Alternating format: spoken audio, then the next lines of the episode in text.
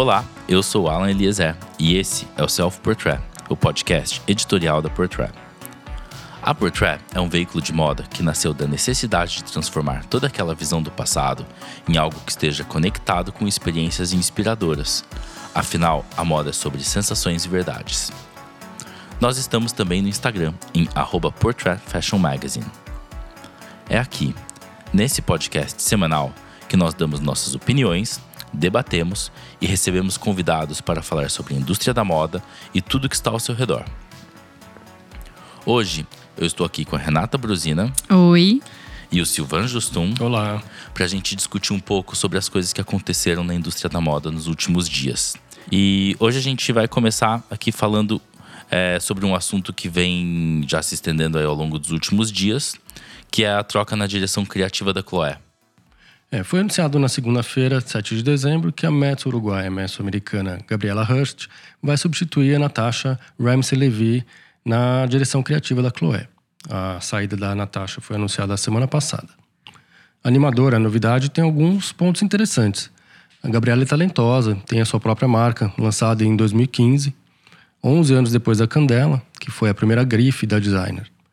Ela é casada com Austin Hearst, que é neto e um dos herdeiros do barão da mídia americana William Randolph Hearst. Ela ganhou também o prêmio internacional Woolmark Prize em 2017 e o cobiçado prêmio de designer feminina do ano pelo CFDA agora em 2020. A marca da Gabriela vai bem. Em 2018, ou seja, três anos depois do lançamento da marca dela, ela já estava faturando entre 15 e 20 milhões de dólares, sendo que as bolsas representavam metade disso. Naquele ano, Gabriela abriu duas lojas, uma em Nova York, outra em Londres, prova de que o negócio estava indo realmente muito bem.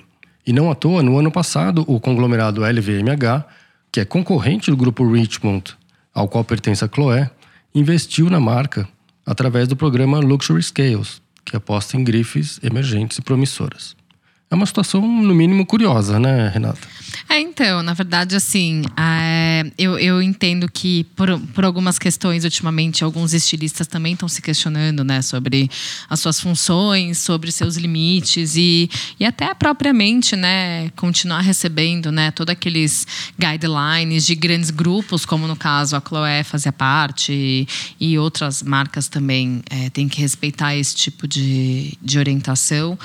É, mas eu acho que assim, a Natasha, querendo ou não, para mim ela é uma, uma referência que vem muito né, do, do estilo também francês, moderno, que tem essa mesma sequência que o próprio Nicolas Guesquer tem na Louis Vuitton, que já teve na Balenciaga, junto com ela, inclusive, que o Julia Docenat tem na Paco Rabanne. Eles são uma turma, na verdade. Então eu acho que para mim a Chloe ela tinha muito isso. Depois que a, a Claire saiu, depois que a Phoebe Philo saiu, depois que a Stella McCartney saiu, que foram as três últimas que né, vieram antes da Natasha, para mim eu acho que agora é uma surpresa, né? Ver esse estilo mudar de novo. A Natasha, ela trouxe uma pegada, né, que tinha um, um toque muito mais descolado. Ela também tinha uma proposta que fazia com que é, a mulher Chloé ela se conectasse com a mulher parisiense do dia a dia, que eu acho que a pegada da Claire antes era algo mais 60, 50, ela tinha uma identificação um pouco mais borro, um pouco mais romântica. A Natasha tinha uma pegada também romântica, borro, mas moderna.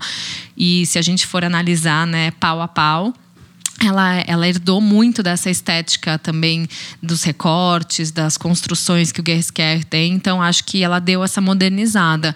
Já a Gabriela, eu até confesso que assim, eu nunca estudei de uma forma tão aprofundada sobre ela, mas eu vejo que ela vai dar um outro mood, né, para Chloe agora, né, Sil? É, ela tem uma pegada é, sofisticada, mas também presta muita atenção em sustentabilidade né? Então, acho que é um assunto do momento, é alguém que tem um olhar voltado para isso. Acho que talvez tenha pesado um pouquinho na escolha, mas é, é, é um universo elegante dela, acho que pode dar certo. A marca própria dela é, é bacana, é, tanto que ela tem ganho vários prêmios, tá? Então, é um bom sinal. Acho uma aposta nada óbvia da Chloé, mas que, que pode dar certo. Acho que a gente tem que acompanhar. Você, acha que a, a Natasha era a substituta ideal para para as órfãs da, da FIB? Eu acho que assim, é, eu, eu fico pensando um pouco desses resgates, né, das transformações que as marcas têm, porque muitas vezes a gente né, olha para um passado, vamos supor, a gente olha para a época do Karl Lagerfeld. A Claire resgatou uma, uma identidade do, do e antes disso teve a Phoebe Philo, que era assistente da Stella McCartney na época. Então foi aquela coisa, eu acho que cada momento a, a Chloe ela conseguiu se ressignificar de uma forma muito cool e eu acho que nesse tempo todo ela nunca perdeu a sua identidade. Eu acho que o que me passa muito sobre a Chloé, que eu não vejo em outras marcas muitas vezes, é esse contato com, eventualmente, com uma outra época da marca, ou então uma ressignificação que é coerente. Então, acho que assim, a Natasha, ela, ela conseguiu sim mostrar uma outra cara para a Chloé, mas eu, eu confesso que assim, é aquela coisa. Eu, eu até estava fazendo umas pesquisas em relação a isso, e de fato, né, se a gente for olhar por essa timeline. É, a Gabriela é a primeira não europeia estilista da Chloé. Né? Então, acho que assim, se a gente for analisar, é, a Chloé ela tem uma conexão francesa com o estilo francês. Por mais que a Claire não seja francesa, ela é inglesa, é, naturalmente, ela viveu muito tempo em Paris, ela já assumiu a Givenchy na sequência.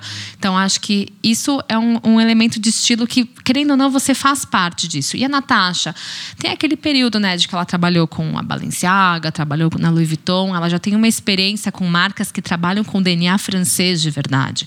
Então, eu acho que ela acabou desenvolvendo uma identidade muito própria, apesar de ter herdado muito das estéticas guesquierianas, né? Esse termo não existe existe, porém agora vai existir com esses, essas crias que o Guesquier teve, que herdaram essas, esses, né, esses detalhes dele. Mas eu acho que assim, para mim é um grande desafio entender o que, que vai acontecer agora, porque é, eu, eu, sinceramente assim não acho que é um desafio muito fácil você herdar uma marca que é tradicionalmente francesa com o olhar de uma enfim, mezzo uruguaia, mezzo americana, que obviamente, né, é uma questão, né, também de dar outros olhares para uma marca como a Chloé, mas vamos ver o que vai acontecer. É, eu, eu, acho que, acho pode, que... Ser, pode ser interessante essa mistura de, de referências e de, de origens e de DNAs aí. É interessante. E pegando o gancho da Balenciaga, né? A gente tem uma coleção gamer, é isso? É, então, eu não sei se as pessoas acompanharam né, nessa segunda-feira cheia de novidades. É, eu confesso que, assim, agora só usando um lado pessoal que eu gosto de mostrar para as pessoas, que eu acho que, assim, por mais que o Demna esteja usando a tecnologia, eu sou muito né, apaixonada pela, pela Balenciaga na época do Guesquier, junto com a Natasha, né? Porque eu acho que, de fato, a Balenciaga tinha uma eu não sei, não posso usar o termo sensatez, talvez, mas eu acho que tinha uma construção que também buscava muito seu DNA. Mas o Demna, querendo ou não, ele tem que atender um público jovem, urbano, conectado e uma geração que eu tenho certeza que é isso que ele quer. Ele quer um público mais jovem que esteja procurando uma marca para se identificar. E eu acho que ele está nessa busca com a Balenciaga, certo, Sil? Eu acho que essa deve ser, deve ser a principal motivação dele, e já não, não é de hoje, né? É, é, é discutível, né? Essa, a, a, busca por um público muito mais jovem para uma roupa com aparência comum e que custa milhares de euros, né? Mas depois do TikTok, o universo dos games parece ser a próxima escala de muitas marcas de luxo, né?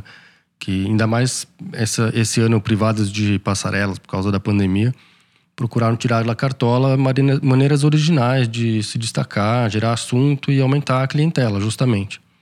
A Burberry, por exemplo, transmitiu seu último vídeo desfile em setembro através do Twitch, que é uma plataforma de streaming bem conhecida dos gamers e que ganhou mais aderentes ainda durante a, a, o confinamento como canal de lives. Basicamente porque ele caía menos que o Instagram. Né? E teve a, a, Louis Vuitton também, né? Exato. A Louis Vuitton é interessante, porque agora voltando a falar do, do meu Guesquier, eu acho que tem aquela situação que ele é muito fã de tecnologia. Em várias situações ele usou a realidade virtual, né? Enfim, ao favor da marca. Inclusive, no ano passado a Louis Vuitton apresentou uma coleção cápsula para o jogo League of Legends. É, e o Nicolás, ele é naturalmente fã disso, né? Então ele gosta. Inclusive, eu não sei se vocês lembram, mas no ano passado na Cruz que ele apresentou em Nova York, ele trouxe uma série de bolsas que mais pareciam, né, que tinha umas TVzinhas dentro que você podia ver o Pinterest. Então era muito interessante, até quando a gente olhava de perto no Reci, era um material assim, era croco, era a coisa mais luxuosa do mundo com uma TV dentro. Então acho que a tecnologia está sempre acompanhando esse ritmo e, e assim, outras marcas também, não só Louis Vuitton, mas a própria Gucci lançou jogos, né, que você consegue jogar ping-pong, é, inclusive, eles têm realidade aumentada no aplicativo deles. Se vocês forem em algum momento comprar um tênis, né, Waze, no caso, você pode experimentar. Então, acho que a tecnologia está servindo, seja para você se divertir, seja para você experimentar alguma coisa. Então, acho que né, o Demna ele deu meio certo né, nessa, nessa tentativa dele de apresentar a coleção, que eu acho super interessante.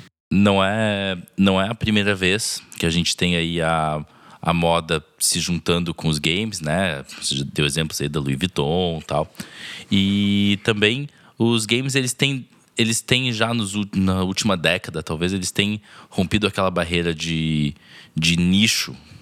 Agora, estão se tornando uma indústria de entretenimento, como cinema, como tudo. Então, é muito provável que cada vez mais a gente veja a moda se aproximando disso também. É, é, uma, é, uma, é um processo de rejuvenescimento total né, da, da, da das marcas de luxo, da, da moda. É, porque antes a gente estava. A gente ia de plataformas como o YouTube, passou para o Instagram, TikTok, agora games. É, cada vez mais jovem. Aonde vai parar isso? Né? E, e será que essa juventude toda tem esse poder de consumo realmente para para consumir, para aumentar os, as cifras dessas marcas? Ou é, a gente para apenas na estratégia de marketing? Então, Sil, eu acho que a resposta, no meu ponto de vista, é sim porque não sei se vocês acompanharam, mas nos últimos tempos as pessoas estão também com essa vibe de comprar roupas digitais, né? Cada vez mais a gente está se digitalizando, a gente fica tirando selfie, a gente fica fazendo TikTok e, e a gente quer muitas vezes ter aquela roupa só para aquela foto e acabou. E eu acho que a questão do videogame tem sido um pouco isso. Eu tenho lido algumas matérias que são super curiosas falando, né, do quanto as pessoas elas estão é, investindo em roupas diferentes para jogar, né? Para se diferenciar de outros jogadores. Então, por que não ter uma roupinha da Gucci? Por que não ter uma roupinha da Louis Vuitton? Né? Eu acho que o Alan também pode dar uns, uns insights em relação a isso, né? É, teve. Tem, tem aí, tipo, entrando um pouquinho mais na parte de games, né? Mas teve. Existe hoje um certo preconceito com jogos que são chamado pay to win, que você paga para ter benefícios dentro do jogo. Então, isso pega meio mal em jogos mais sérios. Então, quer dizer que você vai lá, você compra um item, você compra um determinada coisa e você vai ter um você vai conseguir jogar melhor do que as outras pessoas. Isso não pega muito bem. Então, hoje, grande parte dos jogos estão trabalhando só com uma parte mais estética. Então, você pode comprar um item, você ainda pode fazer é, transações dentro do jogo, comprar e trocar itens, mas esses itens acabam sendo estéticos, tipo roupas. Tipo, é, skins para itens e coisas assim, mas sempre só do lado estético. E aí você não oferece essa parte do pay to win, você não acaba se caracterizando como um jogo pay to win. E é um prato cheio para essas marcas, né? Que podem ali, como, como a Louis Vuitton já fez, como tem se tornado uma tendência, ir lá e colocar a sua roupa que você é, faz especificamente para o jogo, para os para os jogadores usarem ali, e você vende ali uma, uma roupa que na verdade existe só no jogo. E são, são avatares vestidos com grifes de luxo. Né? Exato. Né? O avatar no jogo usando o tênis Ace da Gucci, por exemplo. Exato. Né? E, ou os avatares, como teve no, no desfile gamer da Balenciaga, que, que foi batizado de Afterworld, The Age of Tomorrow onde você ia passeando por, uma loja, por ruas de Nova York e cruzando com avatares vestido com, vestidos com a coleção do Demi Gvasalia ali na, na, pelas ruas de Nova York ou na loja, ou enfim, em cenários criados por eles, né? E no estilo, assim, nada de muito novo, né? Exato. Foi é, continuam os jeans rasgados, aquela estética meio, meio suburbana, vamos dizer assim, que, que o Demna adotou para Balenciaga. Jeans rasgados, muito moletom, aquelas jaquetas meio parcas, tipo motoqueiro, logotipos, aquelas roupas bem oversize, né? Então, é, inclusive, eu vi um look, desculpa te interromper, mas você falou dos jeans rasgados. É, teve um que eu achei até meio curioso, assim, que é uma calça jeans que tá com um rasgo no joelho e parece que sai uma armadura, né, do joelho. Então, achei isso bem curioso, né? Porque como é que vai ser na vida real? E será que vai ter gente na rua usando, né, um negócio saindo no joelho? É, aparentemente foi uma brincadeira para fazer o link com o mundo digital, né, dos personagens de games é, eles estavam usando uma espécie de bota armadura ali metalizada que aparentemente vai ficar só, só no game, mas dá para esperar qualquer coisa do Denna. É, concordo, concordo, Sil. Mas agora até falando de algo mais vestível na vida real, né? Na semana passada também teve a apresentação de Métier d'Art da Chanel, né? Que a, a Virginie apresentou mais uma coleção né, para a lista de boas coleções dela. Pelo menos eu acredito que essa conexão que ela fez foi muito inteligente, né? Era uma história da Chanel que eu não conhecia. E eu acho que talvez poucos tenham conhecido sobre essa admiração dela pela Catarina de Médici. Então, acho que isso também chamou um pouco a atenção né, de todo mundo que não estava esperando mais uma novidade sobre ela e mais uma coincidência, né, Sil? É, eu, achei, eu achei muito bem amarrada a história, porque confesso que eu também fui descobrir isso durante o, o, o evento e o desfile.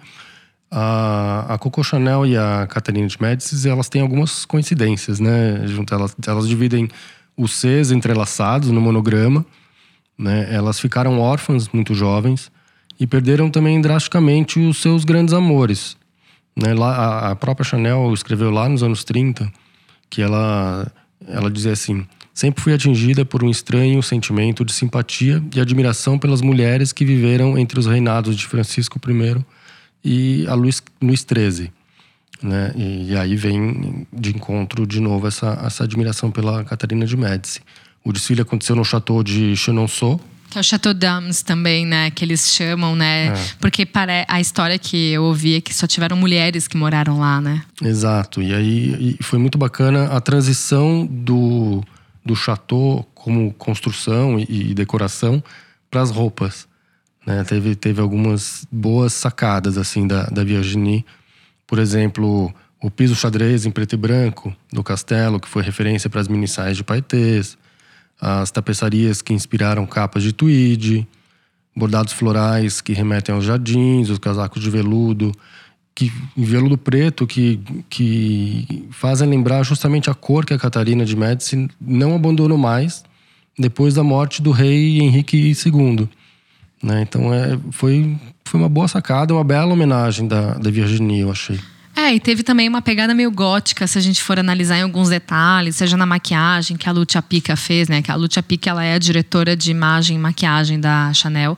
E, e, ela trouxe, né, um olhar que ele não era, ele assim, ele era moderno, ela tem uma pegada bem moderna, mas também remetia, né, a essa época, remetia também esse esse universo que também conectava a Chanel, por mais que a Chanel não fosse gótica, né, ela tinha essa esse amor pelo preto que acaba criando também uma conexão. Eu acho que isso também me chamou muito a atenção, porque é uma beleza que que cada vez mais a Chanel está querendo transformar algo não tão, como é que é, pomposo, tão uhum. difícil de você produzir, como na época do próprio Karl Lagerfeld, não só da maquiagem, mas as roupas de uma certa forma eram mais difíceis de serem usadas. E se a gente for olhar hoje, tem roupas que a Virginie conseguiu transformar de uma forma muito inteligente, até as próprias jaquetas de tweed. É, tem muitas leggings já há um tempo, né? Verdade. né? Inclusive agora ela usou e ela brinca com sobreposições também. Então acho que nesse ponto, né, é muito interessante quando a gente consegue também pensar no tweed para o dia a dia, né? Não estou dizendo no dia a dia de ah, eu vou no supermercado com tweed, mas não é aquela coisa vou para uma festa, enfim, super pomposa. Eu acho que a gente consegue entender que ela ela tem um olhar muito mais mais fresh do que o próprio Lagerfeld teve, né? Exatamente. E por mais que o, o desfile, a inspiração seja relativamente aristocrático, né? Ela soube trazer isso por, e, e, por mais que seja um métier d'art, né? Não é a coleção preta porter normal da Chanel. E a Virginie soube trazer essa, esse rebuscamento, essa, essa pompa, essa aristocracia toda e trouxe para a vida real, soube manter o pé no chão. Achei que foi uma das, das coleções mais bem amarradas da, da, da Virginie de, dos últimos anos, assim. Também acho. E tem uma, um adendo que eu quero fazer, porque eu, eu acho que ela tem seguido uma série de coleções que estão cada vez melhores. Mas eu sempre lembro de uma frase que ela falou, né, de uma forma muito discreta na primeira coleção que ela apresentou, que foi. É, é, eu estou criando para mulheres, ela é mulher criando para mulher, o que tem muita diferença. A gente, uhum. obviamente, pode entrar nesse, nesse assunto em outro episódio, mas existe uma grande diferença, né? Quando você é homem criando para a mulher e ela é uma mulher que entende a necessidade da mulher no dia a dia uhum. e por aí vai. Mas eu acho que é, amarrando isso, eu, eu acredito que ela está desenvolvendo cada vez mais peças que a gente tem vontade de usar no dia a dia e que são, enfim, super elegantes, são modernas. Então, assim, é aquela coisa. Eu não esperava que fosse uma coleção tão linda quanto essa e tão desejável também, né? É muito bem resolvida, né? E a gente falou aqui de aristocracia, a coleção opulenta da Chanel, falou de do, do streetwear da Balenciaga e, e a, a, a, moda mais feminina e urbana da, da Chloé. E são três caminhos totalmente diferentes, né, para mostrar que tem espaço para todo mundo, aparentemente, na moda atual.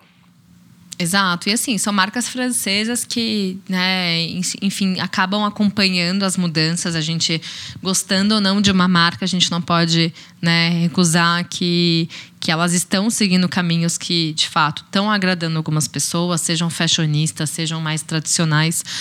Mas eu acho que, de uma certa forma, a gente né, tem que sempre hum, é, analisar esses vieses que as marcas estão propondo de uma forma muito crítica e, e querendo né, é, é, absorver o melhor de cada uma. Então, seja a tecnologia, seja o savoir-faire, seja, é, enfim, uma, uma visão mais sustentável, como a própria Gabriela está querendo trazer para Chloe agora, eu acho que agora esse é um movimento né, que a gente tem que sempre acompanhar, né? A gente está é, vivendo um momento aí que existe um movimento por parte de todas as marcas, pessoas, empresas, organizações é, que estão buscando alguma alguma coisa nova, alguma diferença, algum propósito, algum porquê de estar fazendo o que está fazendo.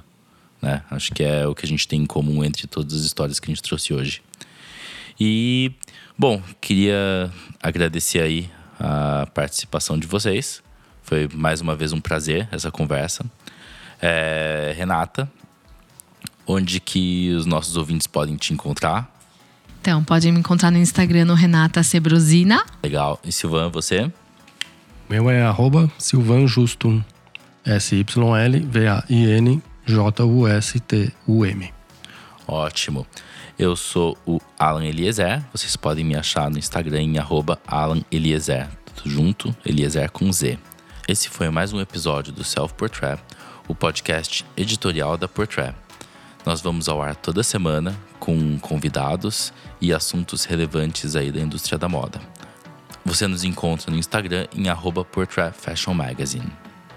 Os trabalhos técnicos e a trilha do Self Portrait são feitos pelo Edu César. Muito obrigado por nos ouvir e até o próximo episódio.